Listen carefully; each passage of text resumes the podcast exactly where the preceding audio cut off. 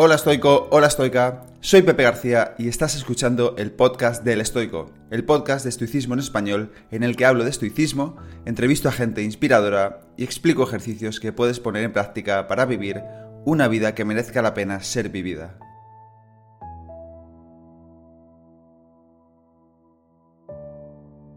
Bienvenido, bienvenida al episodio número 95 del podcast, un episodio muy especial para mí porque en esta ocasión entrevisto a mi admirado escritor Francesc Miralles.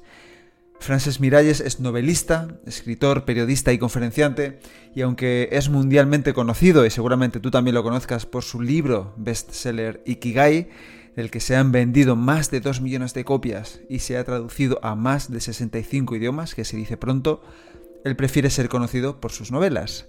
Para mí, que me dedico a escribir, hablar con Francesc es como si eres futbolista y tienes la oportunidad de hablar con Leo Messi, porque es un tipo que ha leído, ha editado y ha escrito tantísimos libros que solo de pensarlo da vértigo. Una de las frases que más me han gustado de la entrevista es aquella en la que dice que el músculo del escritor no es el cerebro, es el culo.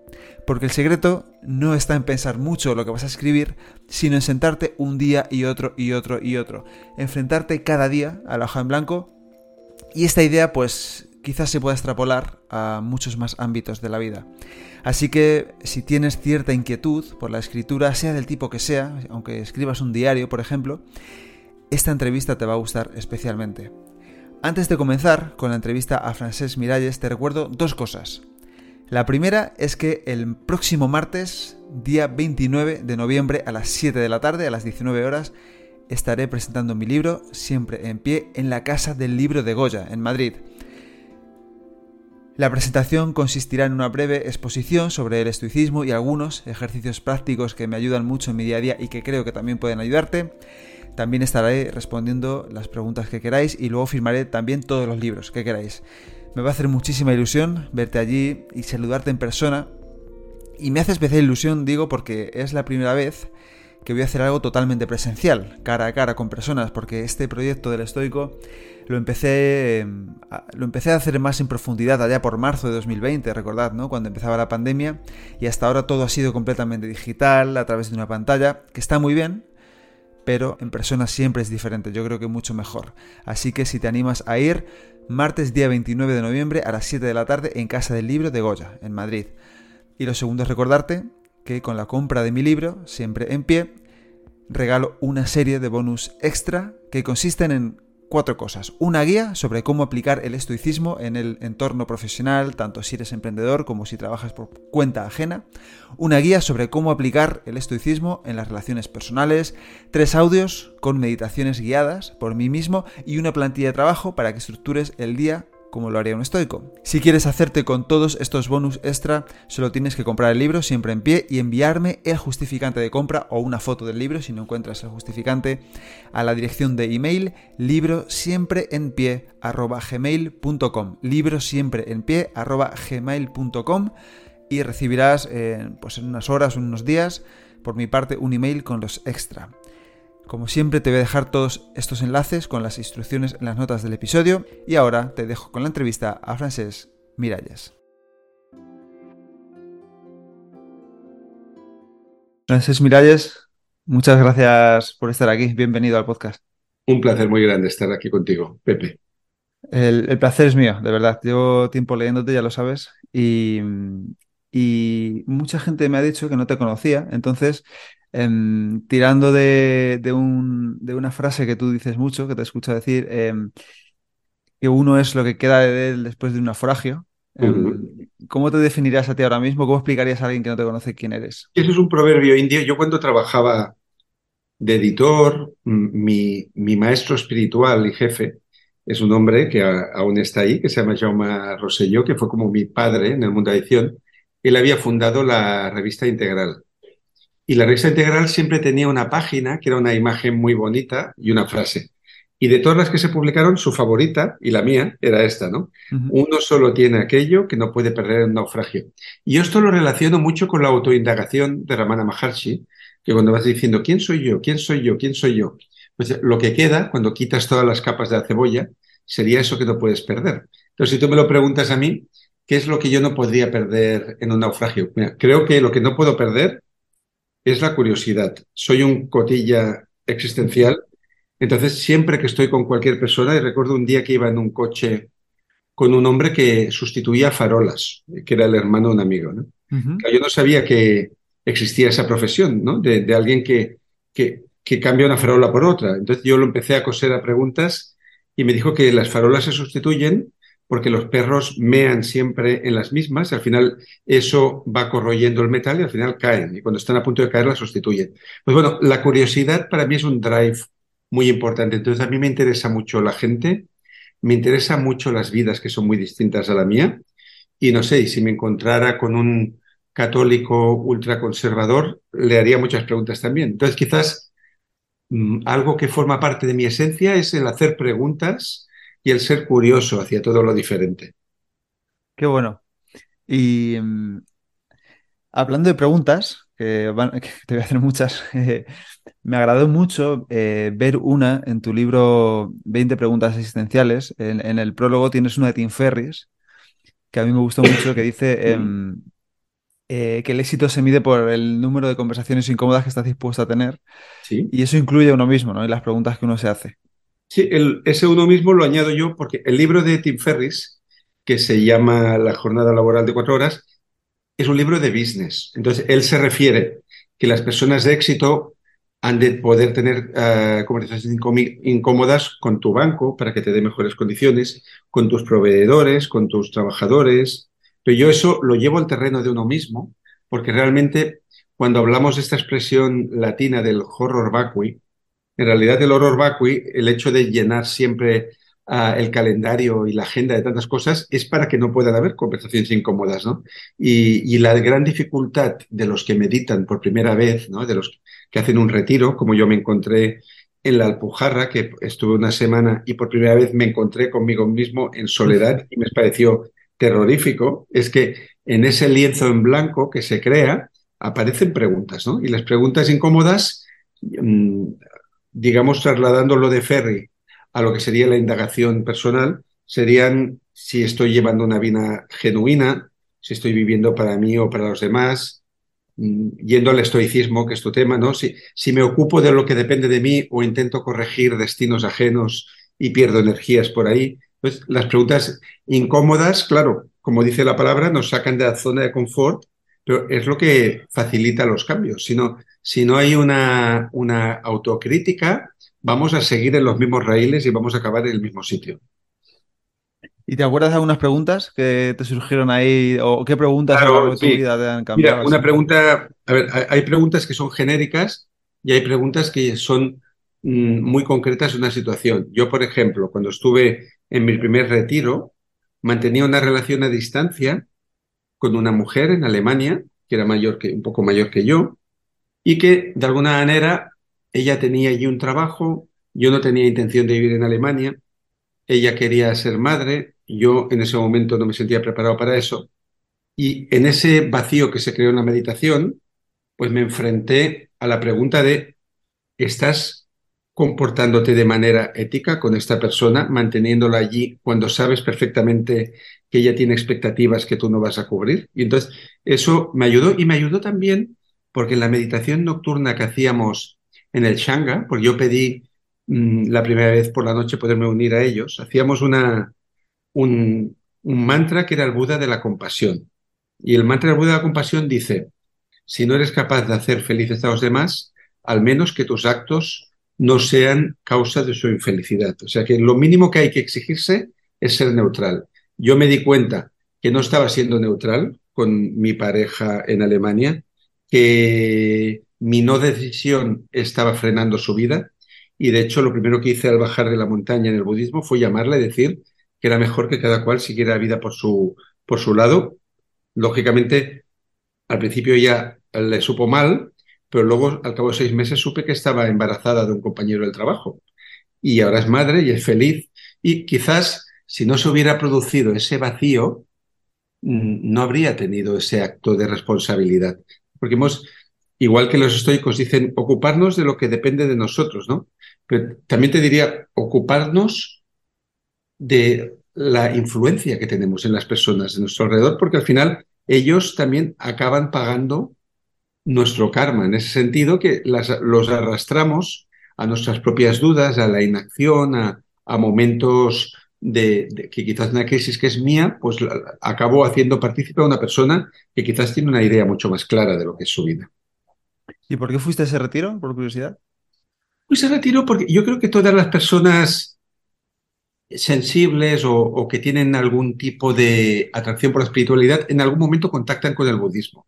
Es imposible, yo te diría, no pasar por ahí porque nos llama la atención, ¿no? Porque es una, un sistema de pensamiento muy psicológico que analiza mucho la mente humana. Entonces, lógicamente, de, después de haber leído varios libros de budismo y de haber leído sobre meditación, pensé, qué interesante sería hacer un intensivo de esto, ¿no? Igual que ahora, pues la gente hace un curso de PNL o de, de lo que les parezca, descubrí que había ese templo en el sur de España, ¿no?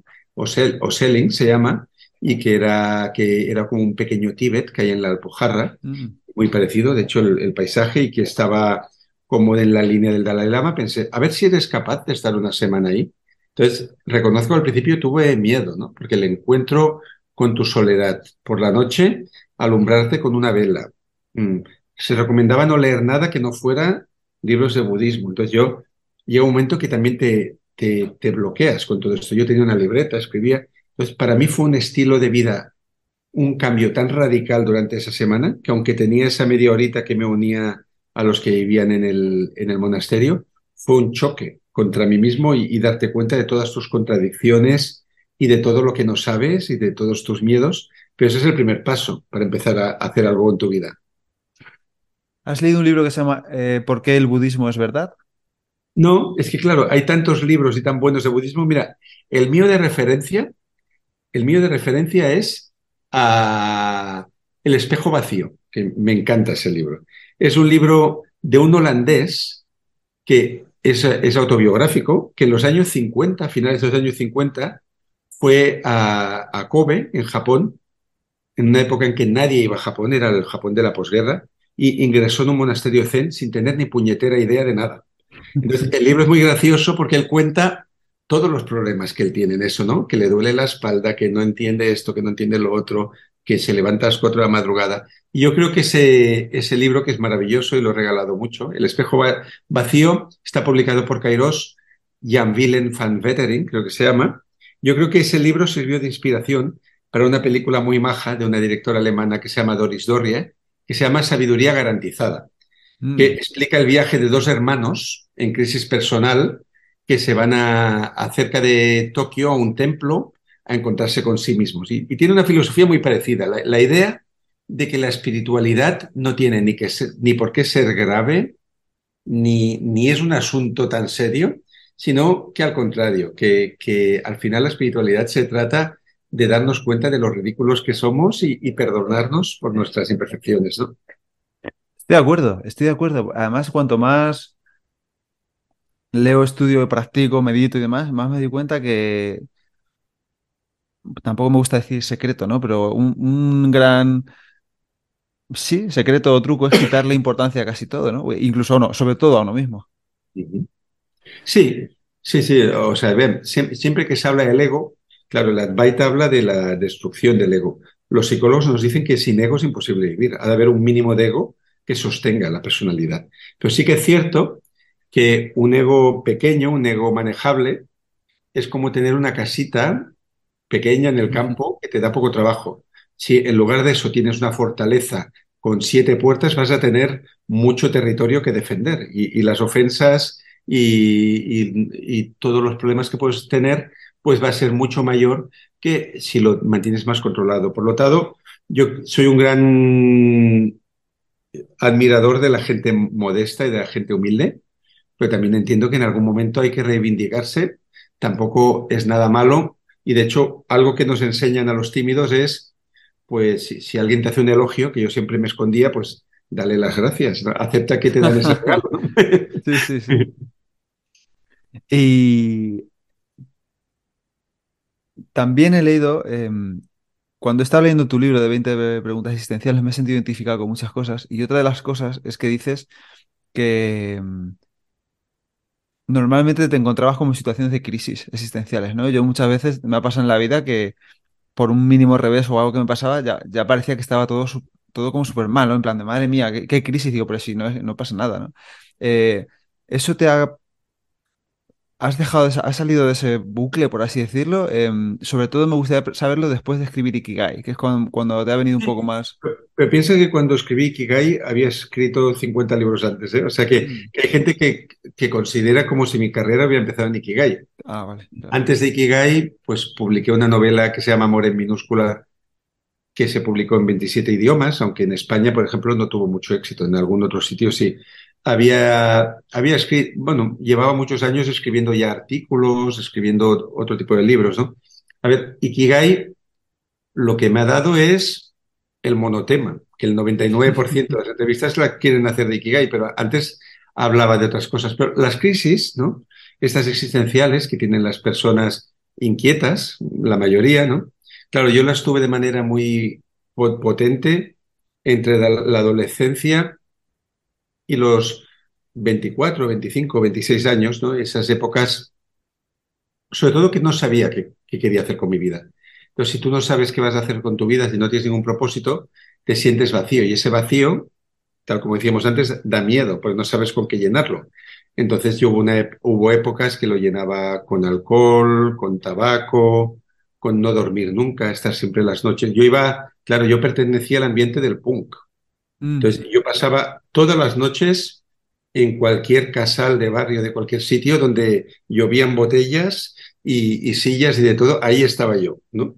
Y, bueno, en realidad no es que estuviera escapando de mí mismo, sino que no había encontrado aún la manera de canalizar lo que era mi propósito. Y, de hecho yo sentía envidia sana por personas que veía que, sí que tenían un camino, ¿no? que ya se habían encauzado no sé, hacia la medicina o que ya sabían esto. Yo, hasta que un día alguien me dijo, Francés, tú también tienes tu estabilidad. Y me dijo, tu estabilidad es el cambio. Tú cuando estás en movimiento, en un tren, yendo aquí, yendo allá, de cooperante, haciendo esto, haciendo lo otro, ahí es donde tú experimentas la paz. Y eso para mí fue una revelación, porque me di cuenta que las vidas que sirven para cualquiera pueden no ser la tuya, ¿no? Y que quizás puedes, no sé, que los sadhus en la India que caminan durante años hasta morir, quizás tiene una vida más ordenada que los que van a la oficina. Entonces me ayudó a relativizar muchas cosas, pero sí, ciertamente crisis existencial yo tuve, digamos, de los 15 o 14 hasta los 26, 27, y luego ya, claro, fui encontrando maneras de ponerme al servicio de los demás, que es lo que yo deseaba. De hecho, a mí me dicen que en el eneagrama que, soy un 2. No, no sé si luego eso ha cambiado, ¿no? Pero yo diría que la primera vez que vencí la crisis existencial fue cuando empecé a dar clases de idiomas, de alemán, y me di cuenta que poniendo mucho amor al asunto, había gente que jamás había entendido la gramática de alemán y de repente la entendía y hablaba y se venían arriba. Y cuando ellos se venían arriba, me venía arriba yo y pensaba, soy útil, por fin sirvo para algo. ¿no? Y ahí yo creo que empezó la vía ya del sentirse bien. Encontrar, dónde puedes aportar algo en esta vida, ¿no? ¿Y cómo empezaste a escribir y todo esto? Porque de, la clase de alemana a los chorrocientos no, pues, pues, pues, tiene mucho que ver con el, con el alemán. ¿eh? A ver, yo había escrito de niño y de adolescente incluso escribía para una radio alternativa que había en Barcelona y leían cuentos míos, pero no, no era consciente yo de que sirviera para nada para escribir. Y yo creo que fue al terminar la carrera de alemán inmediatamente me dieron trabajo como traductor de libros, porque hay muy pocos licenciados de alemán, ahora menos, porque la carrera ya no existe aquí. Entonces fue salir de esa licenciatura, como lo llamaban entonces, y eh, dos editoriales me empezaron a dar trabajo, y eran libros que venían de Alemania de temas espirituales, sobre todo, de New Age, de, de no sé, había uno de magia brasileña que llegó también, cosas de nuevas psicologías. Entonces yo empecé a traducir y a traducir. Eso ya es una escuela ya de escribir, porque cuando tú traduces un libro, entonces si había, si había el Google Translate, mm, yo no lo conocía. Yo realmente tenía el libro ahí en un, en un soporte con unas pinzas y yo iba haciendo línea por línea. Pues de alguna manera es como si escribieras el libro de nuevo, ¿no? Entonces, cuando ya hube traducido 50, 60 libros, encuentras tu propio estilo y de hecho los editores me decían, oye, escribes con mucha soltura y se entiende muy bien. Luego me contrataron como editor y estuve unos años trabajando como editor y corrigiendo. Y yo, quizás mi primer impulso de escribir un libro fue que me daba cuenta que había muchos ensayos y muchos libros prácticos, que había una idea que se podía resumir en una página, pero el libro tenía 200 y el otro era pura repetición y cosas. Entonces pensé, ostras, ¿por qué no se puede hacer un libro donde cada página haya la, la, esencia de todo un libro de estos? Y ahí fue cuando yo empecé a escribir libros bajo seudónimo para mm. esa misma editorial.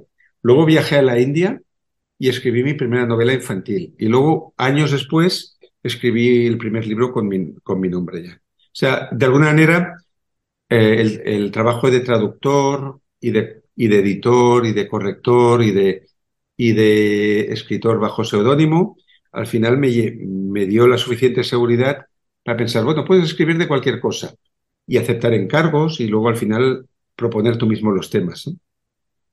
Qué bueno. Ahora te preguntaré más sobre la escritura, porque mm, es muy prolífico. Em, tienes mucho, mucho escrito. Sí, pero eso, es, pero eso es fácil de calcular, ¿eh? Porque mira, una cosa es cuando alguien escribe su primer libro, que es normal que tengas dudas, que te cueste avanzar en cada página, pero tú ahora piensa en alguien que haya escrito 50 libros, como yo entonces, ¿no? O 50 Uh, lo normal, si has escrito miles de páginas en tu vida y tú sabes de lo que quieres hablar, es que el problema sería ponerse delante del teclado y no saber qué quieres decir. Eso sería el problema. Pero tú imagínate que tú el tema lo sabes, ¿no? Vas a contar tu vida, vas a contar, no sé, tus experiencias con el budismo, lo, que sea. Entonces tú la información la tienes.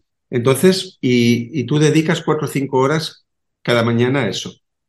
Pues es raro que una persona no pueda escribir una hoja cada media hora sea, tú piensas cuando tú escribes un email, ¿no? yo, de hecho, soy un poco bruto. En los cursos de escritura que a veces doy, no lo hago mucho, la gente me dice, yo es que no sé escribir, no sé cómo expresar. Digo, ¿cómo coño no vas a saber? Digo, tú cuando te pasa algo importante a ti, algo conmovedor, ¿cómo se lo explicarías a un amigo en un email? Pues se escribe igual, de esta manera, ¿no? Entonces, no hace falta escribir 10 páginas al día, pero 5 se pueden escribir cada mañana. Multiplicado por un mes, ya tiene 150 páginas. Es que un libro corto lo podrías hacer cada mes si quisieras. si tienes el tema, si tienes el contenido, si tienes la necesidad de hacerlo. Qué bueno. Qué fácil parece, ¿no? no, eh, eh, es un tema, mira, esto es como los músicos, ¿no? Yo soy un músico mediocre y toco el piano de manera limitada, pero cuando vas a ver los músicos de estudio, mm, yo he visto gente que oyen un tema por primera vez y ya lo tocan a, dos manos y prácticamente entran en el estudio de grabación y la primera es la buena. Al final es por repetición. A medida que tú vas repitiendo una misma actividad, cada vez te cuesta menos. Entonces, al final, mmm, si de muy joven esa primera página pues te quedabas atrancado mmm, cada dos líneas, pues cuando llevas mucho tiempo vas como una bala mmm, eh, y tienes lo que llaman los publicistas afluencia, que a medida que vas pensando vas saliendo, ¿no? y luego, bueno, unos corrigen más, otros corrigen menos. Eso ya sería según lo orfebre que sea cada uno, ¿no? Claro, porque ya que estamos aquí, pues ya, ya tiro por aquí, ¿no? Eh, el, porque tú cuando me interesa mucho esto, ya es una pregunta egoísta ya como escritor también, ¿no? Eh, que seguro que, que, hay gente escuchándome que escribe. ¿Lo haces a primera hora del día? ¿Te levantas y te pones a escribir o...? Sí, yo, mira, yo de, muy joven era noctámbulo, ¿no? Era de los que de noche leían, escribían, escuchaban música, pero luego en algún momento de mi vida me cambió el, el, horario, me cambió el biorritmo y ahora soy más lo que llaman alondra. De búho pasé a alondra. Y a mí me gusta escribir al levantarme. O sea, yo, mira, yo además soy de rituales fijos, ¿eh? Yo me levanto por la mañana bastante pronto, normalmente a las 7, a veces a las 6. Me tomo un yogur de limón no lo he hecho en ninguna entrevista. Porque me recuerda a cuando era pequeño y me los daba mi madre. Mis padres murieron hace mucho tiempo. Entonces, como una conexión con la infancia, ese, ese yogur de limón. Me preparo una tetera de té verde, un litro, y, ya me pongo a escribir. Porque mmm, este también es un consejo que doy a los escritores, aunque sean aficionados. Si tú la escritura la pones cuando sobre tiempo, no se escribirá nunca. O sea, si te pones a contestar emails y hacer facturas, estás perdido. O sea, lo has de hacer nada más levantarte. Entonces yo lo que hago es cumplir conmigo mismo. Mm, de 8 a 12 escribo y luego ya llega un momento en que ya es imposible ocuparme de eso porque llaman por teléfono, porque están pasando cosas y ya me quedo tranquilo que eso lo he hecho. Yo prefiero hacerlo por la mañana porque te levantas con la cabeza más o menos vacía o despejada. Si intento escribir ahora por la noche, en la cabeza pues tengo todas las cosas que han pasado hoy. He visto este, he visto el otro, tal. Entonces voy como con mucha, como una mochila que no me permite escribir tan libremente como cuando salgo de la cama. Y, ni móvil ni nada, ¿no? Que eso es un distractor. No, el, móvil, a ver, lo tengo silenciado, a no ser que esté esperando, no sé, que ha de llamar mi agente porque hay que contestar algo. Mm, me pongo lejos de, me pongo lejos también del correo electrónico, ¿no? A veces estoy, yo estoy siempre en un mismo sofá donde hay un gato que está ahí. Entonces oigo la campanita, a veces en mi espalda, del, del, correo, plim, plim. Yo no sé si está entrando spam, una factura, no sé qué es pero lo miro luego, no me levanto a mirarlo. Entonces, o lo silencio todo e intento centrarme totalmente en lo que estoy haciendo durante esas horas. ¿Y has cultivado eso de alguna manera? El, Porque, porque es que lo dices como me pongo a escribir de 8 a 12, que son cuatro horas, que es un montón de tiempo. Es que, claro, es que la escritura tiene un problema si, si le dedicas menos tiempo. A ver, yo no sé cómo escribes tú, pero yo siempre empiezo revisando lo del día anterior. O sea, las páginas que escribí ayer las reviso hoy. Entonces, imagínate que ayer escribí tres o cuatro páginas. Mm, yo voy más lento revisando que escribiendo. Ese es mi problema. Me cuesta mucho revisar. O sea, una página igual la puedo escribir en 20 minutos o media hora, pero como quiera mirar cómo puedo pulirla, igual me tiro media hora ahí, ¿no? Entonces, de esas cuatro horas, quizás hora y media estoy arreglando cositas de lo que hice ayer. Entonces ya me quedan dos horas y media. Y entre que a veces el arranque es lento, que te despistas un poco, cuando coges velocidad de crucero, mm, si fuera menos, pues ya sería demasiado poco tiempo. Yo, yo creo que la escritura, como requiere un cierto tiempo de inmersión, que no, no sé tú, ¿eh? pero no es que te sientes y salgan las palabras. Yo te, que el cuerpo protesta y a veces el cuerpo no quiere estar ahí. Y por eso mi amigo Gabriel García de Oro, el director de Ogilvy, dice que el músculo principal del escritor no es el cerebro, es el culo. Si el culo no está pegado a la silla, los libros no salen. Entonces tienes que luchar contra tus propios instintos. Por lo tanto, yo digo cuatro horas porque eso da tiempo haberse metido, haber revisado y, haber avanzado algo al menos. Has leído, hay un, libro de Steven Pressfield, un escritor americano que se llama em, La guerra del arte que habla de esa fuerza que suena, muy, bien ese título. Claro, es justo lo contrario, ¿no? Del arte de la guerra, pero es la guerra del arte y él habla de, de una fuerza eh, eh, invisible que, que, él la llama la resistencia, que es esa fuerza que te aparta de todo lo que tú sabes que tienes que hacer como siempre. De hecho, yo recuerdo cuando escribía el primer libro que lo que yo en ese momento tenía muchas manías, era muy purista y pensaba que se tenía que escribir a mano con estilográfica mm. en una libreta concreta, gorda que había ahí. Y si no se hacía así, no saldría bien. Con todo el rollo que fue luego pasar eso al ordenador, pues que tenía un horario muy fijo. En ese momento era como de, de, de 2 a 5 del mediodía. Y yo me obligaba a estar en una mesa determinada y una silla determinada y ahí, incluso aunque no hiciera nada, aunque no saliera nada, pues no me apartaba de, ahí. Y mira, había días que igual corregía solo, otros que tomaba apuntes, pero esa disciplina, ese espíritu maratoniano es imprescindible para un escritor, porque una cosa es que escribas un poema o un cuento, que es de una sentada, un artículo, lo puedes hacer una sentada, pero cuando planteas un libro, vas a tener que escribir cuando tengas ganas, cuando no tengas ganas, cuando te duela la cabeza, cuando tengas sueño, y te tienes que mantener ahí. Es un gran ejercicio de disciplina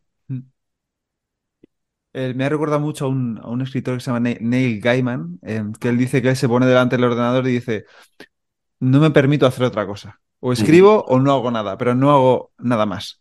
Vale, eso es que acaba escribiendo. Y en el libro de Stephen King de Mientras escribo, que es una genialidad, él siempre habla de lo importante que es cerrar la puerta. Pero cerrar la puerta es literal y, y también metafórico, en el sentido, tú has de poderte encerrar y aislar del mundo y nadie ha de poder contactar contigo mientras tú estás haciendo eso. O sea, tienes que ser un monje en su capilla. Y ese es el espíritu, ¿no? Porque a la que tú quieras escribir y vas mirando de reojo las redes sociales y, y esto y otro está muy estudiado, además, que el multitasking genera un desgaste brutal porque cada vez que tú entras y sales de una actividad, mm, tú sales de tu novela, ¿no? O sales de tu libro, ah, contestas a un amigo. Para volver a entrar es una fricción y un esfuerzo nuevamente de meterte en harina que al final has trabajado una hora pero tienes el cansancio de cuatro. Y es por eso que está bien lo que dice Stephen King. Cierra la puerta a todos los niveles y haz solo eso. Aunque, y, otro consejo que yo encuentro muy útil que lo da el mismo Gabriel García de Oro, es sed malos. Y decir, atrévete a hacer una mierda de texto, porque el perfeccionismo también te va a frenar, ¿no? Decir, oye, esto está bien, no está bien, va a gustar, no va a gustar, ¿qué dirán? No, tú, échalo, eh, pon ahí lo que sea. Aunque mientras ya lo escribes digas, esto es muy malo, esto es muy malo, da igual, que al final salvas un 10%, pues estará bien. Pero está bien tener un draft ahí. Estoy de acuerdo. Yo también soy muy crítico con lo que voy escribiendo. Y totalmente. hay que hacer una primera versión y luego ya harás la segunda, la tercera, la cuarta y lo que sea, pero hay que tener algo. Hay que tener la arcilla con la que trabajar. Has abierto, un buen melón, que también te lo traía yo, que era que es el de hacer solo una cosa a la vez, ¿no? Y aunque ahora vamos a llegar ahí, em, quiero leer un extracto de tu libro, em, de 20 preguntas existenciales, ¿no? Que lo, he leído para esta entrevista, me gusta mucho. Dices así, ¿no? Que una vez que estabas en Nueva Delhi, dices, dices que sentiste un momento de paz y recogimiento, un estado sereno y confiado, libre de todo juicio e interpretación, ¿no? Que es casi todo menos escribir, ¿eh? o sea, escribiendo estás con el juicio y... Sí, eso, mira, la única vez que he sentido algo así fue en la gran mezquita de Nueva Delhi. No, no sé si por la época en la que yo llegué ahí y era un día entre semana, solo estaba yo. Bueno, yo y, creo que mi pareja de entonces, ¿no? Eh, recuerdo caminando por la mezquita, que el cielo era gris, está muy nublado, y habían como palomas que se levantaban por todas partes, había un silencio, y caminando por ahí, en ese lugar, sentí la única vez en mi vida quizás la presencia de Dios. Es decir, el sentimiento que tuve es, no estás solo. ¿no? Algo o alguien te acompaña. Y creo que solo lo he sentido ahí una vez. Eso, porque siempre he sido una persona muy cerebral, uh, que sí creo en el misterio de la vida y creo mmm, que el amor nos lleva mucho más allá de lo que somos nosotros, pero me cuesta mucho creer en seres sobrenaturales, en vidas anteriores o futuras. Mm, por eso, una frase que yo digo mucho, cuando me muera, tiradme al container, porque no, no gastéis en entierros, porque no espero otra vida después de esta. Pero sí que es cierto que en, esa experiencia mística, que hay quien la puede tener, no sé, meditando, un satori, un momento de lucidez, cada tradición de pensamiento tiene la suya. Pues yo sentí una paz enorme que luego no volvía a sentir en ningún otro sitio. Quizás mm. porque estaba solo en un lugar sagrado, los pájaros, el cielo, me, hallaba lejos de casa. Mm, no sé, me invadió esa sensación. La siguiente pregunta que te iba a hacer era si te, había ocurrido más veces, o algo parecido, o sentimientos de paz, la ataraxia. Yo, yo, sí, la yo creo que a todos, incluso a las personas que se consideran no religiosas, la naturaleza nos toca de alguna manera, ¿no? Pues hay quien va a sentir eso estando haciendo vivac, bajo un cielo estrellado, pues es, es imposible pues no enfrentarte al misterio de la vida, de, del origen de las cosas, ¿no? O simplemente caminando por la naturaleza en comunión con los seres que nos rodean y que ignoramos de, tal manera, pues también hay momentos que he sentido cosas muy especiales, ¿no? Pero quizás yo soy una persona que funciona mucho desde el intelecto y a mí lo que me emociona es el arte. Eh, el, arte en todas sus vertientes, ¿no? Pues un cuadro, una, un concierto, un libro de alguien que me gusta y lo leo y me emociono y me, hace pensar. Más que, o sea, cualquier expresión artística es mi manera de contactar, digamos, con Dios, con energías primordiales o con lo que queramos. ¿En el retiro sentiste algo así alguna vez o fue solo una lucha mental? No, el, retiro yo creo que fue como un conocer, conocer tu propia mente y también un retiro de frugalidad, de, minimalismo, de darte cuenta en realidad se necesitan muy pocas cosas para existir. Pues yo tenía una libreta naranja donde iba escribiendo cosas, algún libro de budismo que había ahí una tetera, un, un pote de té y los paseos que yo daba por el campo y me di cuenta que superado el miedo inicial, uno podría vivir toda la vida así. Y de hecho, no sé qué Roshi era, un, un maestro de estos del Zen, que dijo que vivir en una cabaña en la montaña, ermitaño, es lo más fácil del mundo, dijo. Lo difícil es meterte en el metro y que te den codazos y, y ser espiritual allí con los demás. Dice que los demás son la medida de lo espiritual que eres. Eh, estar retirado del mundo es lo más sencillo, decía este hombre. Claro, yo por eso me gusta el estoicismo también, porque intentan eso en medio del caos, ¿no? Y, y por eso me ha traído mucho, ¿no? El, yo también he leído budismo, bueno, tampoco demasiado, ¿eh? Pero es verdad que, que el estoicismo me convenció enseguida. Y te escucho también en algunas entrevistas hablar de los koans, que, que es algo que he empezado a hacer recientemente, y, y también genera una sensación de paz eh, difícil de explicar. Hay quien se inquieta con los koans. Para los que no lo saben, el koan es una especie de acertijo del Zen que te entrega el maestro para que tú pienses en ello. El más famoso es ¿cuál es el sonido de una sola mano aplaudiendo? Bueno, y hay muchos otros, ¿no? Entonces, el koan lo que sirve es para desarrollar el pensamiento lateral. Normalmente estamos acostumbrados a pensar en términos de causa y efecto, ¿no? Y con un razonamiento lógico llegamos a respuestas, pero hay respuestas que no están en el, en el plano de lo lógico, que, que vienen de la intuición directamente o de lo visceral. Y el koan sirve para eso, ¿no? Para mm, ir pensando de una manera distinta desde el pensamiento lateral, pues cualquier locura que te pase por la cabeza hasta que haya alguna que te resuena de una manera especial y que das esa respuesta por buena. Claro, porque eso es lo que te quería preguntar. Eh, Al final, los koans eh, es No hay una un... respuesta correcta. Pero los maestros lo dan a los discípulos y sí que les corrigen algunas cosas, ¿no? Bueno, si yo creo que si el, el abad o el, el roshi percibe una respuesta intelectual, ¿no? En el sentido que tú has contestado en base, no sé, al planteamiento de la pregunta, a las palabras, te la va a rechazar. Pero hay muchas historias, mundos, los llaman del Zen, en el que, no sé, a un koan, el discípulo contesta con un mugido de vaca y se da por bueno, ¿no? Porque ha usado, ha usado la, la intuición, ¿no? Para, mm, se ha abierto, ¿no? A- o sea, ha interrumpido el pensamiento intelectual para que surgieran otras cosas ahí. ¿Conoces algún libro de koans? Eh, porque yo busco Bueno, en eh, internet y hay, veo sueltos, pero no encuentro ningún registro de... A ver, el- el- a- habría que mirarlo. El gran divulgador del Zen es D.T. Suzuki, eh, que fue un maestro japonés que, si no me equivoco, él se dio a conocer porque fue a Estados Unidos como traductor de japonés a inglés y él ya traducía a, a maestros. Entonces, sus libros, Vivir el Zen, están publicados en Kairos, son como canónicos, son libros muy fundamentales para comprender el Zen y seguro que en este mismo Vivir el Zen, ahora no me acuerdo porque leí hace 30 años, debe haber su, su subcapítulo dedicado al Satori, a los koans, a todo lo que es la práctica del Zen en sí. Vale, pues lo voy a buscar porque es un tema que me, Sí, es que me interesante. interesa. Veo para- paralelismos también con los, con los estoicos en muchas cosas. es que sa- sabes que hay correlaciones muy misteriosas. Todo lo que cuando se habla de la era axial.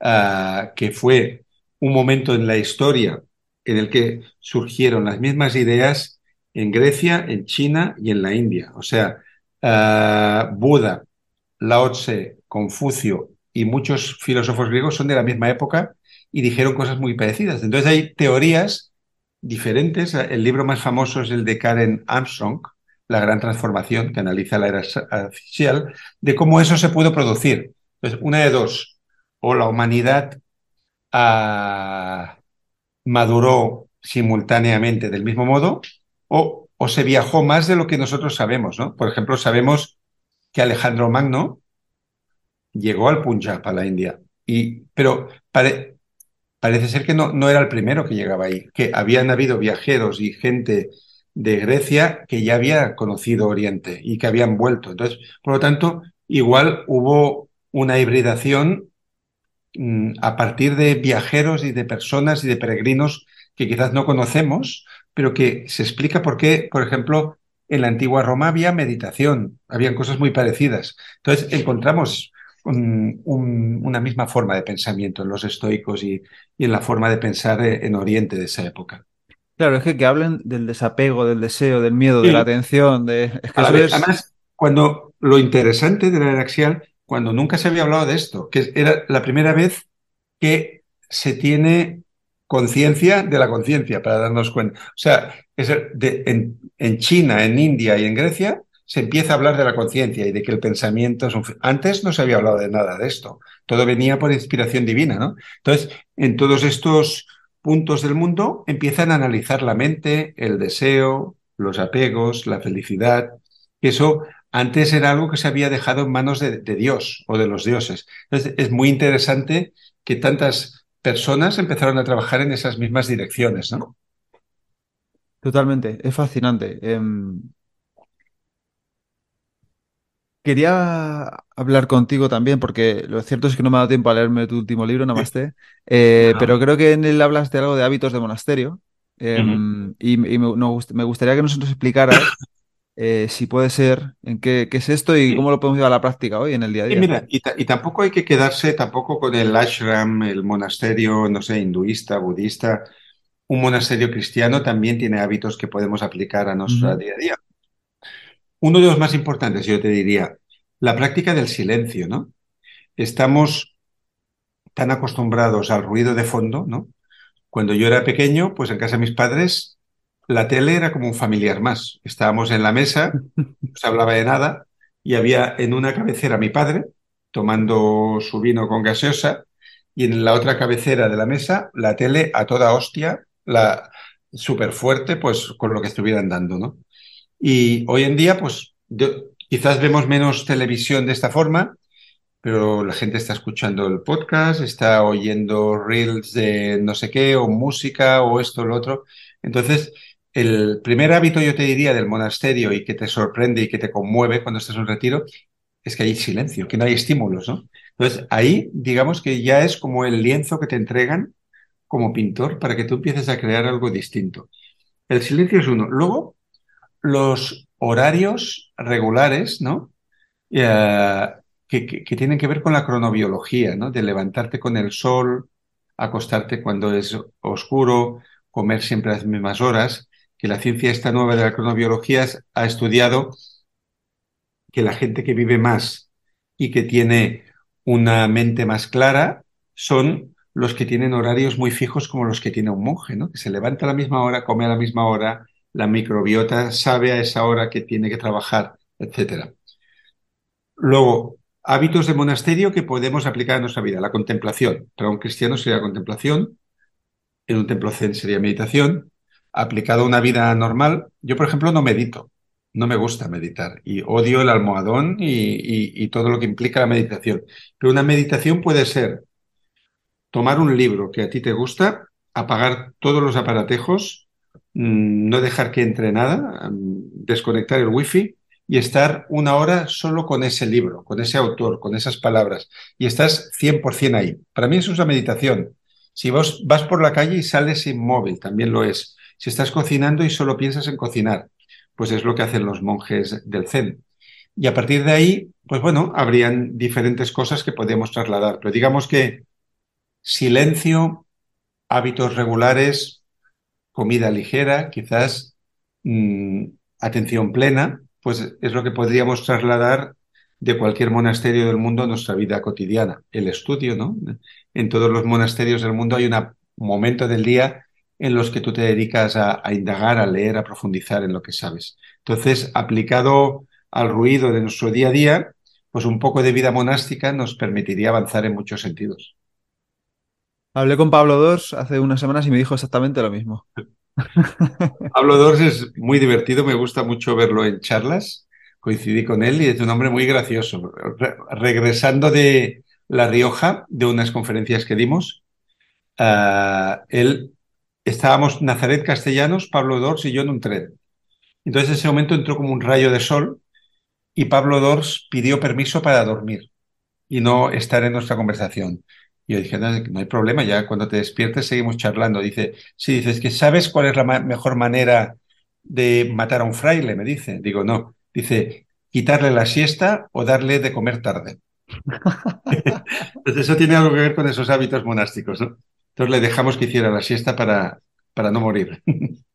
Qué bueno, hubiera dado mucho por estar en esa conversación, ¿eh? Fue muy divertido porque fue un viaje muy largo con un tren borreguero y bueno, ahí se habló, bueno, ya conoces a Nazaret Castellanos también, de neurociencia. Pablo Dors es un erudito, es una persona que sabe muchísimo de literatura, entonces es un placer conversar con él. Nos gustan autores muy parecidos, entonces me gustó mucho. Y mira, y ahí me di cuenta que todo el mundo está descontento con, lo que consigue en la vida, ¿no? Mm, mm. Sí, o sea, porque a él, a ver, le, le hace mucha ilusión que se le conozca por la biografía del silencio y de la luz, pero él le gustaría ser famoso por sus novelas. Y las novelas son mucho menos conocidas y tienen menos repercusión y la gente le pide temas espirituales, pero él le gustaría ser más seguido como novelista. Entonces, bueno, al final nadie está contento del todo con nada y supongo que eso es lo que nos impulsa a seguir creando y a seguir aprendiendo, ¿no? Qué interesante. Pues y te iba a preguntar lo mismo a ti, eh, porque, claro, fija que si a mí me dices la palabra Ikigai, Francés Miralles, Miralles viene después. Sí, sí, sí. Eh, bueno, pero eso es casualidad, ¿eh? de la vida, porque de hecho el libro de Ikigai surge de un viaje caprichoso de dos amigos, de un momento de bajón de uno de ellos por una enfermedad intestinal que no se curaba y bueno, yo he sido antes de, de ejercer ningún oficio serio, fui, era viajero de profesión. Y para pagar mis viajes, pues trabajaba de todo. Repartía pizzas, era camarero, daba clases de lo que fuera. Y yo aprendí que cuando las cosas se ponen feas y cuando uno está muy triste, hay que, en catalán, hay una expresión que se llama escampar la boira, que significa esparcir la niebla. Hay que salir de donde estás y te vas a otros paisajes, ¿no? Y te vas a otro sitio. Y con Héctor decidimos irnos lejos, que era Okinawa, donde además eh, al norte del país pues había ese pueblecito que es la aldea de los centenarios, ¿no? Pero en el momento que fuimos allí, pues no había, el, ex- el éxito no era algo que existiera en nuestra mente.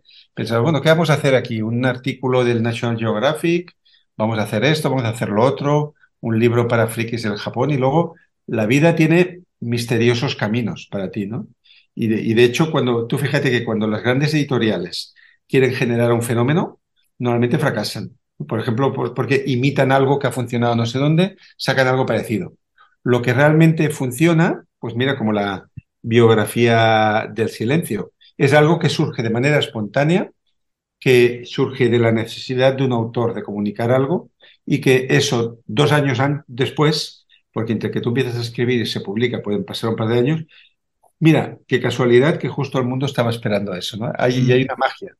En- y, y yo siempre digo que hay autores que me escriben cómo promocionar sus obras, si hay que pagar a no sé quién y poner publicidad. Digo, tú tranquilo, que si el libro tiene que ser para un millón de personas, el, el boca a oreja lo llevará. Tú procura llegar a los primeros 100 lectores y a partir de ahí, esos 100 ya veremos si se lo recomiendan o si muere ahí la cosa. Qué bueno, qué buen consejo. Mm, y quería preguntarte, igual que de la misma manera, me has dicho que Pablo Dors, con su biografía del silencio y, y su literatura, eh, el resto de tus libros que no son Ikigai, em, Sí. ¿cómo, gest- cómo gestionas o las expectativas o incluso a lo mejor alguno que sea poco exitoso? Porque uno, no sé si uno... em, eh, Mira, yo, yo he hecho un cálculo que funciona uno de cada siete libros que escribo. que si eres mi editor tienes muchas posibilidades de que salga mal el negocio, ¿no? En el sentido que, a ver, hay Ikigai que habrá vendido varios millones de libros, pero te puedo mencionar novelas mías cercanas en el tiempo que igual han vendido 800 ejemplares también, ¿eh? O sea que ¿con tu es... nombre o con Sí, el con mi nombre, con mi nombre, con mi nombre, sí. Yo siempre digo que mi nombre no vende, lo que vende es lo que yo hago. Entonces, muy- eh, por ejemplo, en la India Ikigai ha sido número uno dos años. Pero para un indio, estos nombres, Francesc Miralles y Héctor García, es que no significan nada para ellos. Claro. Es más, dudo que los puedan reproducir. Eh, La India dirán, tengo el Ikigai. Ellos conocen el Ikigai, los autores no lo conocen. Y, y bueno, eso está bien. Eso, mira, una de la magia, una, ¿quién, quién puede pronunciar el nombre del autor de Flow? Casi nadie Ya, mundo. ya. Mm. Pues lo mismo. Mijail, no sé qué. Sí, exacto. Pues, pues eso, ¿no? Entonces, yo tengo libros que han tenido muchas traducciones, han vendido mucho, y otros que me gustaban más a mí, que estos superventas, que no les ha hecho caso ni, ni el tato. Mm. Bueno, pues ahí viene una cosa que yo suelo explicar, que es que una cosa es lo que tú quieres de la vida y otra cosa es lo que la vida quiere de ti. Yo, por ejemplo, a mí me pasa como Pablo Dors.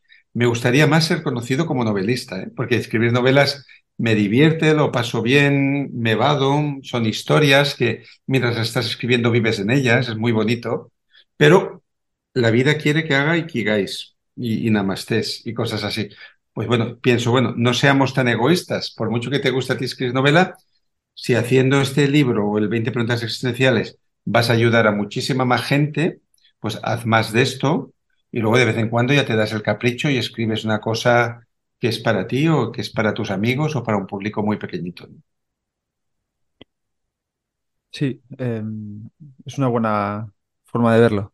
Em, para no quitarte mucho más tiempo, quería hacerte una última pregunta antes de pasar las, las respuestas a las preguntas rápidas, que son cuatro o cinco que son... Te em, das cuenta que hemos hablado mucho de escritura, ¿eh? Pero sí, piensa que hay más escritores que lectores. Por lo tanto, nos están viendo muchos escritores ahora mismo. sí, eh, Todo el mundo escribe. nos hemos salido del guion totalmente, ¿eh? Porque yo, bueno, no pasa absolutamente nada. Lo que sí quería preguntarte era em, una, una pregunta un poco rara para despedir esta parte de la entrevista, ¿no? Que, que la encontré también en tu libro, que, que es una pregunta que hacía Víctor Frankl, eh, que es que hacía a sus pacientes, que es ¿por qué no te suicidas? ¿no? Que es una pregunta que, que si la haces en un podcast así, de- pregunta. Yo creo que es una pregunta que nos podemos ir haciendo, ¿eh? Con el tiempo. sí, A ver, mira, yo diría que hay dos tipos de personas que pueden contestar esta pregunta. Si eres padre, la respuesta la tienes fácil, ¿no? No te suicidas porque no quieres hacer ter- ter- terriblemente desgraciado a tu hijo, ¿no? Mm, yo no he vivido la, la muerte de un padre por suicidio, pero sí he vivido la muerte de, de un primo que era como hermano mayor mío. Y yo vi por suicidio. Y yo vi la, la devastación que eso causó. Eh, Es que no, no, mm, quien no lo ha vivido no lo puede imaginar. O sea, cómo destruyó la vida de sus padres, la vida de su hermana y la vida de muchas personas que le queríamos, ¿no? Por lo tanto, un motivo para no suicidarnos ya es que la vida, yo considero que no es nuestra, ¿no? Nos es prestada y muchas personas necesitan de cada una de las vidas. Eso es uno. Y luego, eh, lo que le contestaban los pacientes a Víctor Frankl, solo que tengas una ilusión, algo que aún no has completado, algo que desearías hacer, pues puede ser un motivo para vivir. Y, yo creo, mira, mm, por desgracia, yo he podido conocer enfermos de ELA, que debe ser la enfermedad más terrible que se puede vivir, ¿no? Porque se va paralizando todo el cuerpo. Entonces, uno de mis mejores amigos, que para mí es como un hermano espiritual, su padre ah, padeció esta enfermedad, murió, mm, y era un hombre más bien pesimista y, y negativo antes de tener la enfermedad. Pues te digo que hasta el último instante quería vivir esa persona, ¿no? Quería agarrarse a la pequeñísima autonomía que tuviera, ni que fuera poder ver un partido de fútbol. O sea que al final yo creo que la vida nos gusta más de lo que somos capaces de reconocer. ¿y a ti hay algo que se te haya quedado así en el tintero al de, de momento?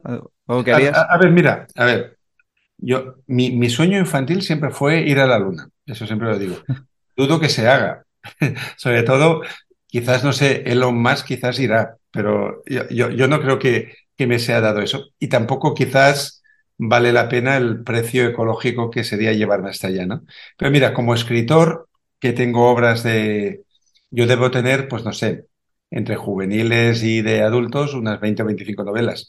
Pues una curiosidad o ilusión sería que alguna vez se haga una de estas en película o en serie y ver cómo otro ha imaginado lo que yo imaginé de cierta manera. No es una necesidad, no me puedo morir perfectamente sin que eso pase, pero si algún día sucede, me va a hacer mucha gracia. Qué guay. Eh, Debe ser bonito, sí. Eh, vale, pues ya te, eh, te hago las últimas preguntas que, mm, que sí que pueden servir a lo mejor más. eh, un consejo que te cambiara la vida, que recuerdes, o más, si, si, si quieres Sí, compartir. Me, han dado muchos consejos porque me gusta acercarme a la gente que sabe. Yo creo que muchos consejos me los dio mi profesor de piano cuando yo tenía 19 años, que es un hombre sencillo, como de pueblo, pero que tiene esas sabidurías. Ah, entonces, por ejemplo, me dijo que valorara los momentos en los que estoy triste, porque dice que desde la neutralidad no se puede crear nada. Dice, mm, si tú estás muy bien, si tú estás eufórico, quizás puedes ser creativo. Y si tú estás muy triste también, porque bajas a unos abismos en los que encuentras cosas distintas. El estado intermedio no sirve para avanzar, al menos en, en lo que es la creatividad.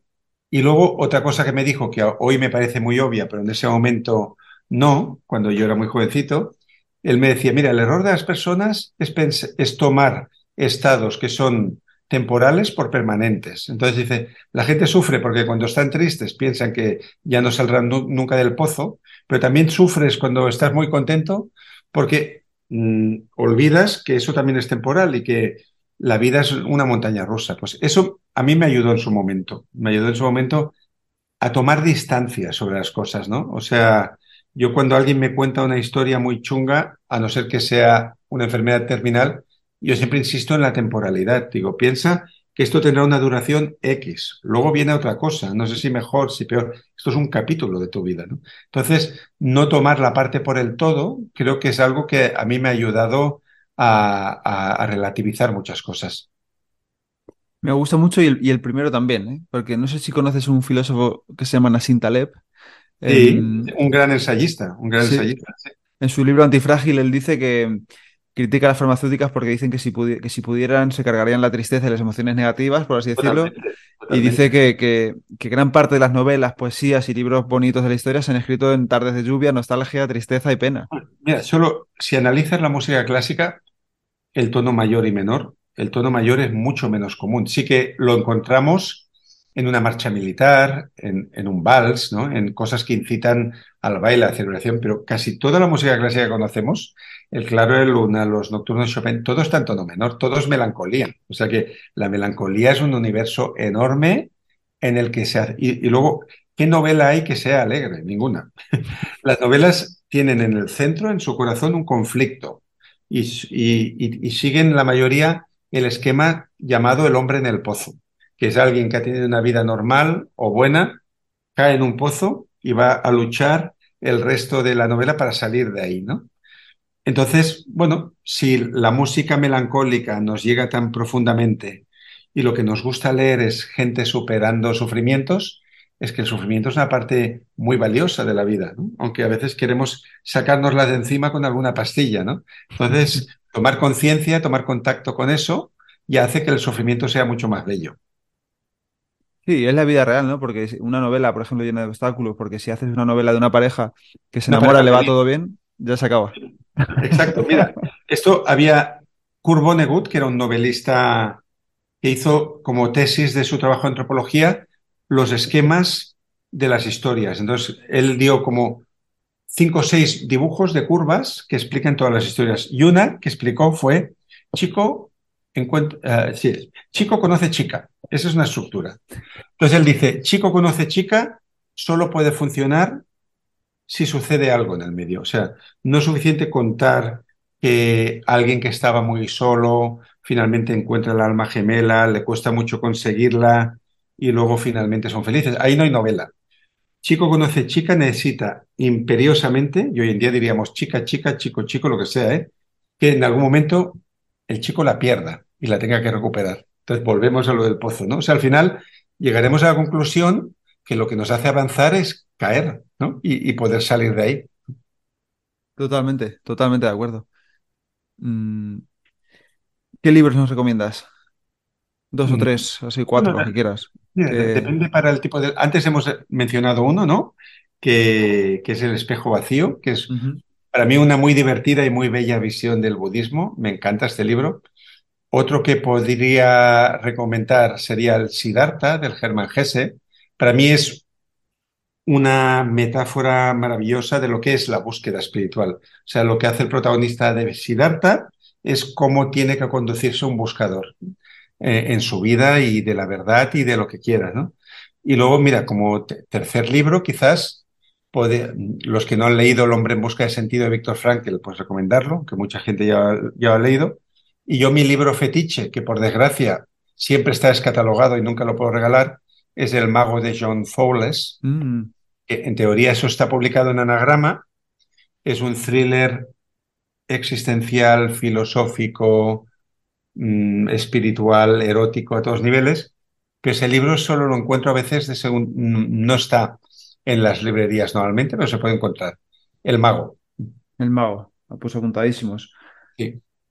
¿A quién traerías este podcast? Para que, ¿A quién te gustaría escuchar que entrevistara? Bueno, claro, no, sé, a quién has, entrevistado. Yo traería a Nazaret Castellanos. Pues mira, la, traje, pero vuelve, en dos tres semanas. Muy bien, mira, y, traería a Marian Rojas, que te voy a decir que la conozco desde que era estudiante, porque yo trabajé con su padre, Enrique Rojas, psiquiatra también. Y hubo una época en que hacía muchas entrevistas pues, para revistas, para Integral, Cuerpo. Es la persona más inteligente que he conocido en mi vida. Nunca he conocido un cerebro que vaya a una velocidad como la de Marian. Esta también la traería. La he intentado un montón de veces y siempre me contesta, porque es muy amable, siempre me contesta. Es muy amable, muy amable. Pero me dice que, que, tiene un montón de hijos y un montón de cosas y que no... bueno, pues intentando. Y Sonia Fernández Vidal, la doctora en física cuántica, que además es meditadora, humanista, es una científica que ha trabajado en Los Álamos, ha trabajado en el CERN, en, el en los mayores centros de investigación del mundo, pero es una persona que ha conocido la iluminación y que medita y que tiene su alma de científica, tiene una parte espiritual inmensa. Si algún día la puedes entrevistar, te va a encantar. Qué maravilla, qué maravilla. Eh, hicimos un libro juntos que se llama Desayuno con partículas, que fue el intento de llevar la física cuántica a cualquier lector que jamás lo había entendido. Y es un libro bastante divertido que se reedita mucho y que se usa para meterte un poco en ese mundillo que a veces se quiere equiparar con la psicología y la espiritualidad. No todas las conexiones que se hacen son correctas, pero esta es una autora muy interesante. O sea, fíjate que te he recomendado tres mujeres. Qué bueno, pues sí, eh, me viene fenomenal además. Viene bien, ¿eh? y la última pregunta es dónde puede encontrarte la gente que quiera saber más sobre ti y tus libros. Pueden entrar en mi web y, ahí hay un formulario que va directo a mi correo electrónico. Yo no tengo ayudante de ningún tipo. O sea, a mí me sorprende a veces que me entrevista en Instagram alguien que tiene 4.000 seguidores y, dice, se pondrá en contacto alguien con, de mi equipo. Yo no tengo equipo, yo lo hago todo solo. No sé si es normal. no es normal. O sea que si me escriben por la web me va a llegar a mí, no hay otro que lo lee eso. Fenomenal. Yo, yo es verdad, yo igual, menos YouTube, que tengo una persona que me ayuda, eh, no tengo tampoco nadie, me gusta ser yo quien lo haga todo, la verdad. Muy bien. Fenomenal, pues oye, Como decía Gandhi, los problemas del mundo se solucionarán el día que cada cual limpie su propio retrete. qué bueno, qué bueno. Pues buena frase para terminar. Buena frase para terminar. Muchas gracias, querido Pepe. Muchas gracias. Lo mismo digo. Vamos hablando. Y hasta aquí el episodio de hoy. Espero que te haya gustado y que lo pongas en práctica.